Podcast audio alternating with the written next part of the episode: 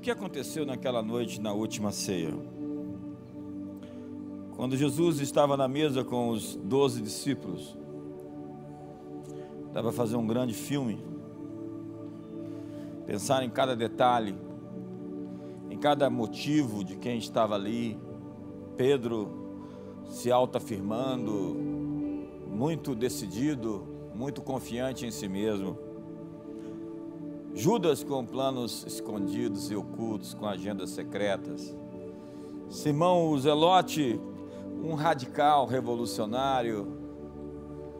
Cada um dos discípulos trazia algo, seus medos, seus temores, suas fobias, suas ansiedades, suas expectativas do que aconteceria.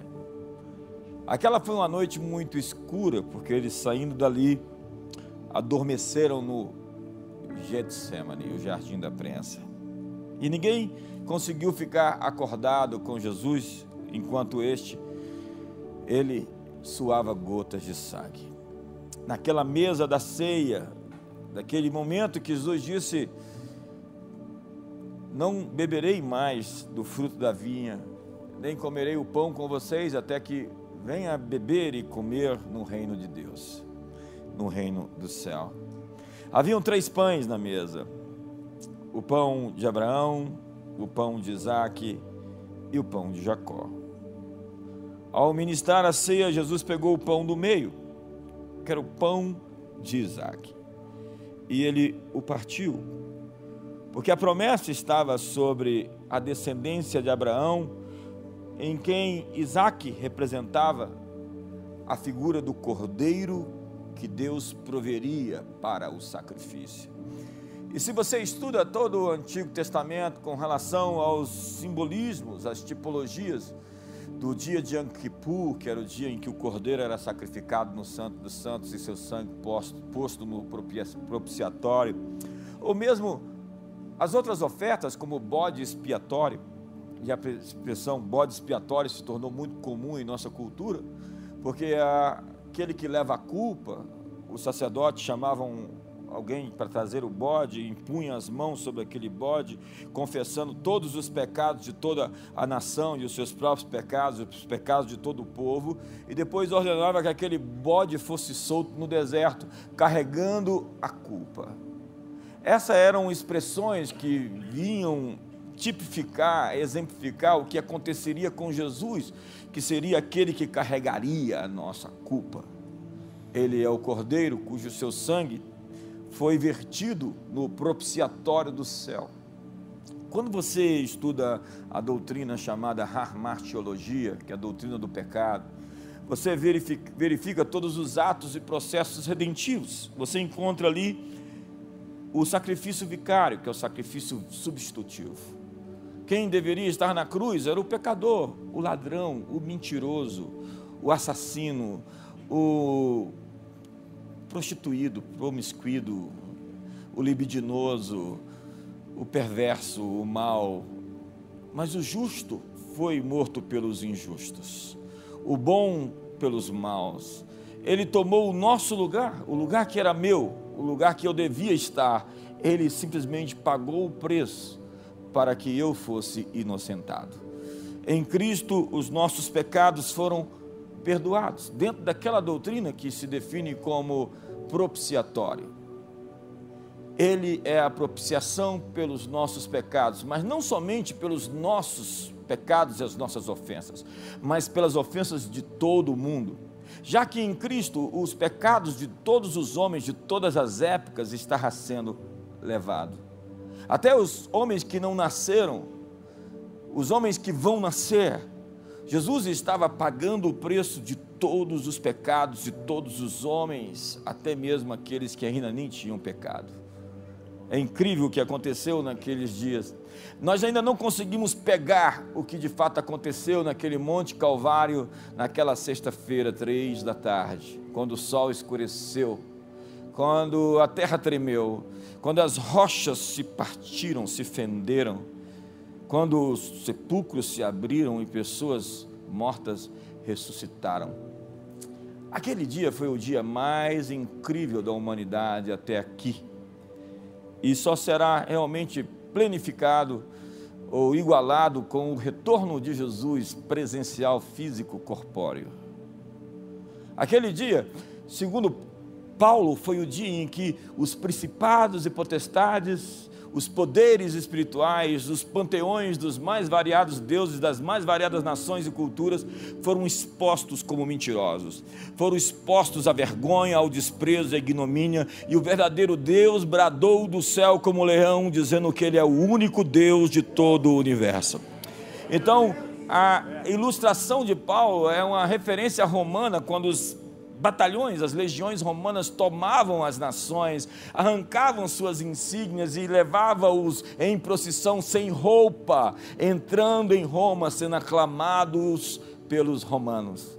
Foi isso que Jesus fez com os principados e potestades, com todos os demônios do inferno. Naquela cruz, ele encravou os nossos pecados, o nosso escrito de dívida que era contrário a nós, que constava de ordenanças.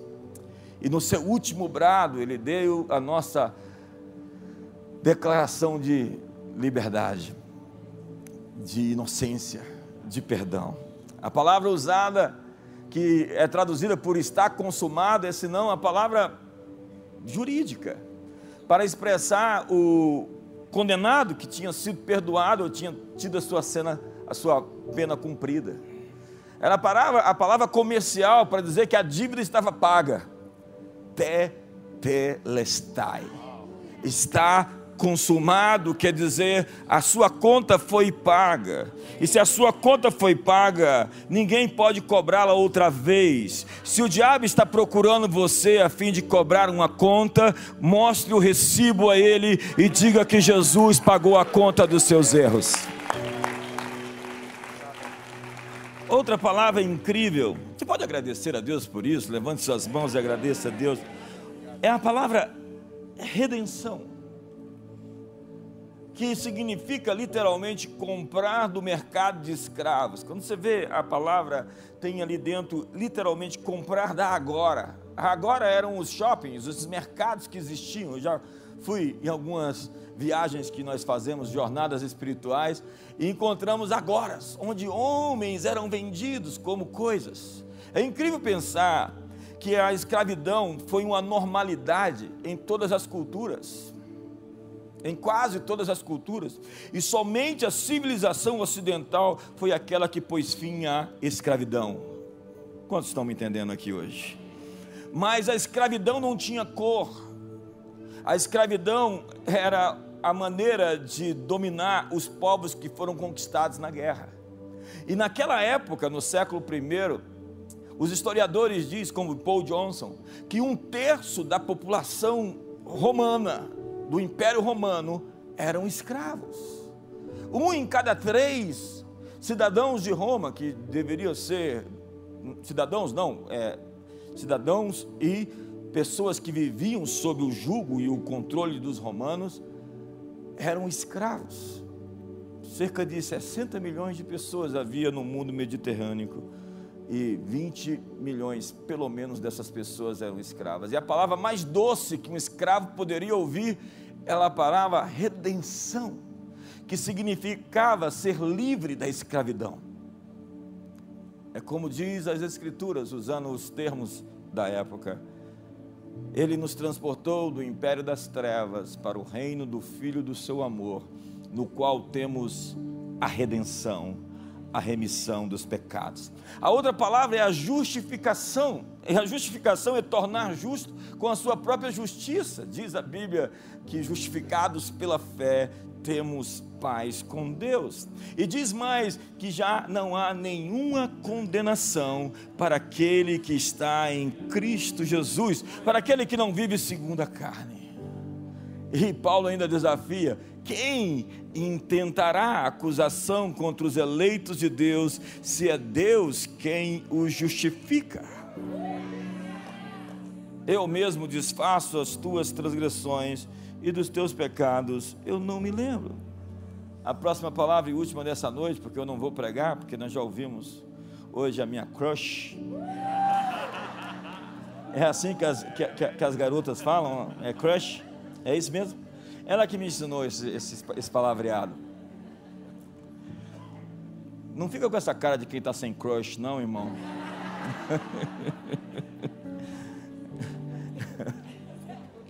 Tem gente que fechou a cara na hora ali quando eu falei um negócio desse. Põe a mão no ombro do seu irmão solteiro e fala: vai chover na, no teu jardim, vai, vai chover, vai chover, irmão. Vai acontecer. Deus vai te salvar, irmão. A palavra é salvação. E salvação é traduzida por. É, é usada a palavra sotéria ou soso. E que significa muito mais do que aquilo que a gente acredita de tipo, Jesus veio ao mundo nos livrar do inferno e nos levar para o céu. Ei, ei, não reduza o tamanho do Evangelho. O Evangelho é muito além disso tudo é muito além de ser salvo do inferno. Ao se tornar um filho, você já não é mais filho do inferno. Agora você vai se envolver nos negócios do seu pai, na empresa do seu pai, negociar até que ele venha, diz a Bíblia. Mas o texto vai dizer sobre salvação como uma cura física, emocional, espiritual, como a, o remédio à salvação, à saúde, à preservação e à perfeição. Tem muito mais naquela cruz que ainda não conseguimos pegar. O que aconteceu naquelas horas em que Jesus estava morto? Daquela sexta-feira, três da tarde, até aquele domingo quando amanheceu. O que ocorreu? Nós temos poucos registros bíblicos para falar sobre isso. 1 Pedro capítulo 3, verso 19 diz que ele pregou aos espíritos em prisão, aqueles que outrora foram rebeldes nos tempos de Noé. Sim, diz Paulo em Efésios que ele desceu às regiões mais inferiores da terra, senão que também subiu, levou cativos o cativeiro e concedeu dons aos homens. E imagine Jesus chegando ao Hades, e dizendo a Noé: Ei, eu sou a arca. Imagine chegando a Abraão e diz: Eu sou o cordeiro que Deus proveu. Yahvé Jiré. Imagine Jesus chegando ao Hades e dizendo: Eu sou a sarça que ardeu da eternidade. Eu sou o que sou. Imagine Davi daquele jeito que ele era, dizendo: Levantai, ó portas, as vossas cabeças, levantai-vos, ó portais eternos, para que entre o Rei da Glória. João o Batista tinha acabado de chegar. Eis o Cordeiro de Deus que tira o pecado do mundo. Sabe, ele subiu às maiores alturas e deu dons aos homens. E eu sinto que a cada dia nós estamos nos tornando uma igreja mais ungida pelo Espírito Santo. Esses dias, esse ano é um ano em que o Espírito Santo virá sobre nós de uma maneira incomum. Diga para a pessoa do seu lado: o Espírito Santo vai te pegar a sério. Eu sinto que o Espírito Santo está vindo, está vindo forte. Eu sinto que Ele está se movendo, está se movendo forte. Eu sinto que Ele vai se mover no Brasil de uma maneira incomum que nós nunca antes vimos se mover. Eu sinto que Deus vai varrer essa nação com um avivamento, fogo e vento junto, fogo e vento junto. Já imaginou fogo e vento junto? Existe um derramar do Espírito chegando. E essa noite o juiz dos vivos e dos mortos está aqui. Os vivos sabem menos que ele é juiz do que os mortos. Os mortos já sabem como estão. O juiz está aqui. E ele veio te dizer essa noite que concedeu dons especiais aos homens. E é hora de você abraçar o seu destino e o seu chamado. Porque há coisas sobre você que você não sabia, mas vai começar a entender. Existe uma graça sobre você chegando existe uma capa te capacitando, ei, um manto sobre você. Está vindo.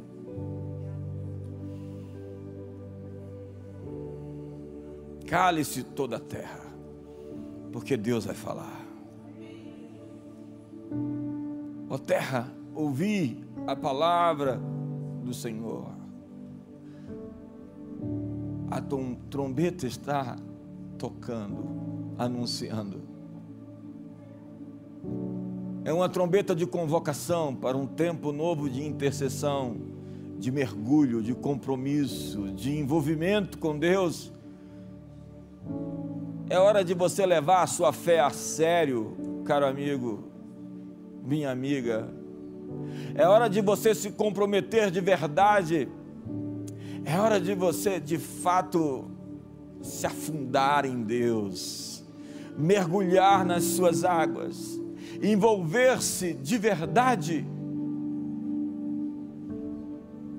Porque esse é o tempo de polarização, onde o justo será mais justo, o limpo será mais limpo e o sujo será pior do que jamais foi. O ímpio será o pior ímpio que jamais foi. É um tempo da consumação dos séculos, onde ovelhas e cabritos são separados, onde o joio e o trigo, onde os bons peixes e os maus peixes são afastados uns dos outros. Esse é o tempo onde a glória do Senhor está vindo. A capacitação do céu, o revestimento para fazer coisas novas obras novas. Recursos estão vindo. Ei, o que você precisa para fazer o que você precisa está a caminho. Os livramentos e o socorro, os escapes, as portas abertas, as conexões, as pessoas. Deus está trazendo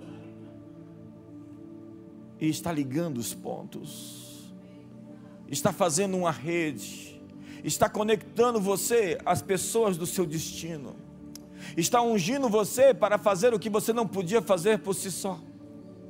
Simplesmente feche os seus olhos. O que aconteceu naquela noite?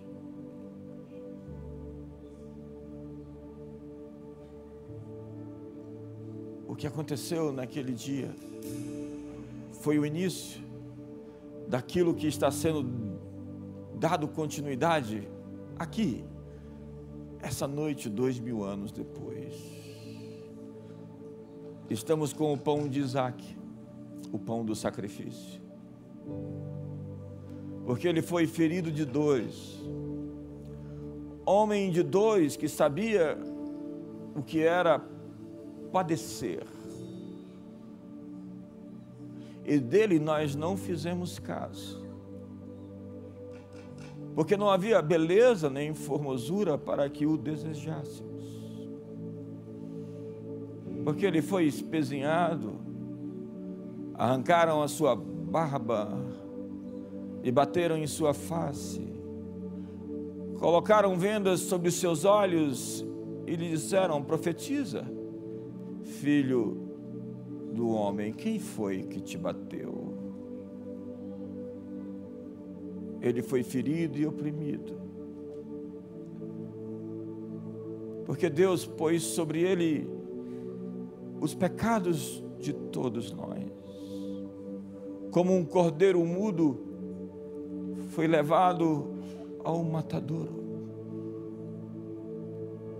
Ele carregou sobre si os nossos fardos os nossos pecados e por suas feridas fomos sarados. Seja sarado essa noite. Tenha familiares sarados essa noite. Tenha uma casa sarada essa noite. Nenhum mal lhe sucederá, praga alguma chegará à tua tenda Mil cairão ao teu lado e dez mil à tua direita. A opressão está quebrada. Os demônios que te atacam estão vencidos e despojados, reduzidos a nada. Estão caindo as fortalezas, as palavras e maldições, as imprecações, as bruxarias. O, o que foi feito contra você não prevalecerá. Contra Israel de Deus não vale encantamento, nem adivinhação contra Jacó. Você é livre você é sarado, você é redimido, você é perdoado, você é resgatado, você é justificado. Ele desviou a sua ira pela satisfação da sua justiça que fora violada em Cristo Jesus. Você não é somente um vencedor, você é mais que vencedor. Nem morte, nem vida, nem poderes, nem altura, nem qualquer outra criatura poderá lhe separar do amor de Deus revelado em Cristo Jesus, porque se Deus é por nós, quem será contra nós. Aquele que não poupou o seu próprio filho, não nos dará juntamente com ele todas as coisas. Está consumado, completamente pago. Você foi lavado e redimido, mas alvo foi limpo e redimido dos seus pecados. Portanto, viva em novidade de vida, vida, viva em poder, viva em vitória, viva sob a graça que lhe foi dada viva abundantemente. Hoje, Pai, diante dessa mesa, na extensão daquela mesa, nós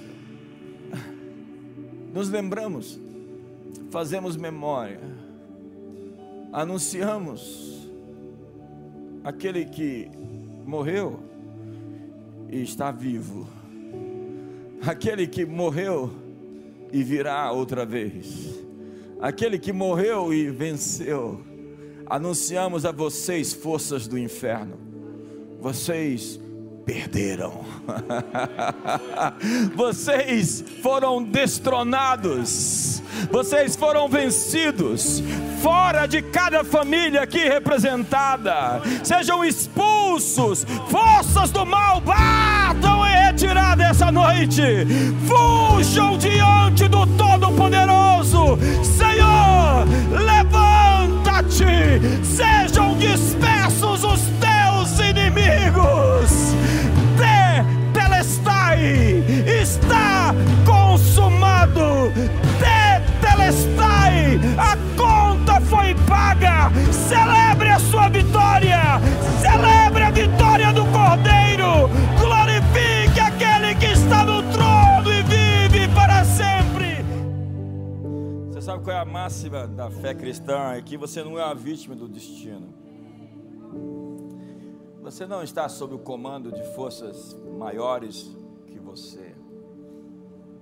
A única autoridade diante de quem nós nos rendemos no mundo do Espírito é de Deus.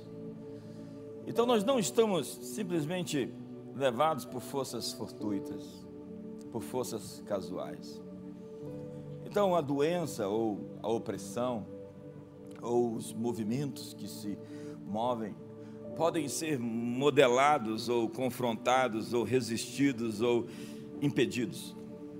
Então, qualquer ataque contra a sua família, você pode se posicionar com mãos santas, sem ira nem animosidade. E você pode dizer ao diabo tirar as mãos sujas dele da sua casa. E você pode resisti-lo, e a Bíblia diz que ele vai fugir de você. E você pode pisar sobre serpentes e escorpiões e sobre todo o poder do inimigo, e nada absolutamente te causará dano. Eu sinto que existe uma autoridade liberada aqui essa noite. Eu sinto que você pode se mover no espírito hoje financeiramente para entrar num lugar, entenda? Um lugar no mundo espiritual em que você ocupa territórios. Abraão, diz a Bíblia, viu a cidade, cujo Deus é o arquiteto e fundamentador, cujo Deus é o criador. Ele viu aquela cidade e aquilo lhe fez sair de onde estava para um lugar onde ele não sabia onde era. Abraão ouviu Deus falar e viu a cidade, a Nova Jerusalém. E ao perseguir a cidade, ele criou um lugar no espírito, na sua geografia, em que tudo começou a prosperar para todos os lados. Ele perseguiu o reino de Deus e a sua justiça, e todas as coisas vieram a reboque. Ei, olhe para mim, por favor. Crie um lugar no espírito esses dias. Crie um lugar de expandir seus territórios. Crie um lugar na oração, no seu quarto, na sua casa. Crie um lugar na sua família, no espírito, onde você vai expandir seu domínio, a sua autoridade. E onde as coisas vão romper, onde você vai empurrar essas coisas. Às vezes eu me sinto empurrando coisas, às vezes eu me sinto colidindo com forças. Quantos se sentem assim? Se você não se sente assim, pode ser que você esteja bem acomodado onde está, né? porque nós estamos em avanço, nosso modo é avançar, nós estamos em progresso, nosso modo é progredir, nós estamos conquistando, nosso modo é conquistar. Quantos estão comigo aqui? Me ajuda aí.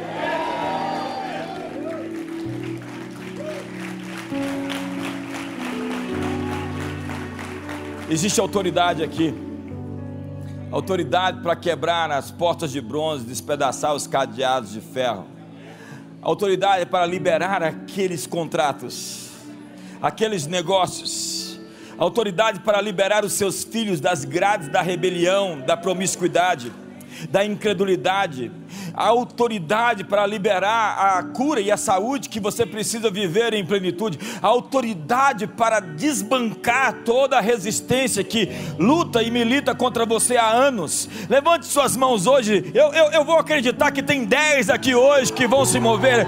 Eu vou acreditar que tem gente que acredita que pode avançar nesse lugar de ocupação de territórios. Então, nessa noite, nós declaramos, Senhor que a terra é o estrado dos teus pés, e que nós não vamos deixar nenhuma unha no Egito. Nós estamos dizendo a Faraó: deixa o meu povo ir, Faraó. Nós estamos dizendo aos faraós dessa nação: deixa o meu povo ir. Nós estamos dizendo às forças espirituais que tentam resistir às famílias, deixa os filhos livres. Nós estamos dizendo às forças do mal que de alguma maneira impedem a felicidade do casal. Você que muda a comunicação, que interfere na harmonia, que põe setas no coração, desconfiança, maldade, desamor, indiferença, nós quebramos o teu poder nessa hora. Nós dizemos espírito de conciliação e de paz de harmonia, de alegria, de satisfação, de regozijo. Espírito do Senhor, de sabedoria e entendimento, espírito de fortaleza e conselho, espírito de conhecimento e temor do Senhor, espírito de graça e de súplicas, espírito de poder, de moderação e de amor. Espírito Santo, nós te invocamos sobre nossos lares, nós te invocamos sobre nossas casas, nós te invocamos sobre nossas finanças hoje, nós te invocamos sobre nossa cidade, nós te invocamos sobre o nosso país e hoje nós declaramos que a unção despedaça todo o jugo, a unção quebra todas as cadeias e estamos livres para avançar, livres para a próxima etapa, livres para a próxima estação, livres para o próximo tempo que o Senhor liberou sobre nós. Põe a mão no ombro do seu irmão e ore com ele. Abençoe a vida dele. Libere uma palavra sobre ele. Libere palavras de destino sobre ele. Abençoe a casa dele, a família dele, os negócios dele, a empresa dele. Ei, eu quero liberar os contratos, os contratos de milhões que estavam parados, as heranças que estavam paradas, os processos na justiça que estavam parados e em seu favor sejam decididos. Eu quero liberar hoje sobre você a harmonia e a unção, sobre casamento e sobre famílias, a graça que é maior que a vida, a bondade de Deus na terra dos viventes. Provai e vede que o Senhor é bom. Provai e que o Senhor é bom, porque as suas misericórdias duram para sempre. Louvai ao Senhor toda a terra, exaltai o seu nome, glorificai ao seu nome, tributai ao Senhor glória e força, tributai ao Senhor a glória devida ao seu nome. Nós te exaltamos, nós te glorificamos. Receba as ferramentas, receba a capa, o manto de autoridade. Eu vejo mantos de autoridade aqui. Eu vejo novos vestidos, novas insígnias. Eu vejo espadas e eu vejo ferramentas, instrumentos militares, bélicos e espirituais. Eu vejo sobre você uma nova capa de graça para uma nova estação. Você está numa transição para um novo tempo. Você está vivendo na terra da escassez ou na terra das limitações, mas Deus está ampliando os seus territórios e lhe dando abundância, o seu cálice transborda, a bênção sobre você vai multiplicar para outros, você vai criar um ambiente, uma geografia de milagres, um ecossistema de prosperidade à sua volta, a bênção sobre você vai transbordar para os outros.